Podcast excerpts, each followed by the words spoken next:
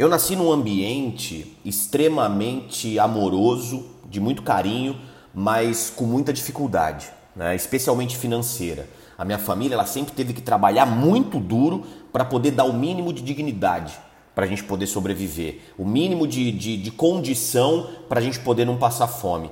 E eu sou muito grato a isso. Só que eu poderia usar essa minha história, essas condições que um dia eu, eu, eu fui inserido nesse contexto, como é, é, um escudo para o meu fracasso, né? Para poder justificar um eventual tropeço da minha vida. Eu poderia me vitimizar, me, me tornar um coitadinho, me tornar um mimimi, né? Que, que, muita gente utiliza hoje, reclamando da vida, dizendo que eu não tive oportunidades, que eu não nasci em berço de ouro, porque meu pai e minha, minha mãe se separaram, porque minha avó era funcionária pública, o Estado paga muito mal. Eu poderia reclamar da economia, da macroeconomia, da política pública, eu poderia reclamar de muita coisa, eu poderia encontrar diversos culpados. Só que não.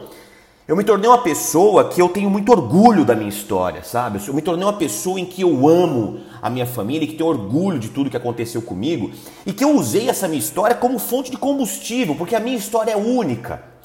E isso nós precisamos de um pouco mais hoje. Nós precisamos um pouco mais de, de, de paixão pela nossa história, de paixão pelo nosso DNA, de aceitar um pouco mais as nossas cicatrizes, de aceitar um pouco mais os nossos desafios e as nossas fraquezas e de também reconhecer as nossas virtudes, as nossas qualidades, porque isso nos faz único, isso é ser autêntico. Autêntico é você respeitar, admirar e se orgulhar da sua história, de quem você é, porque em pleno século XXI, acreditem, ser autêntico é ser diferente.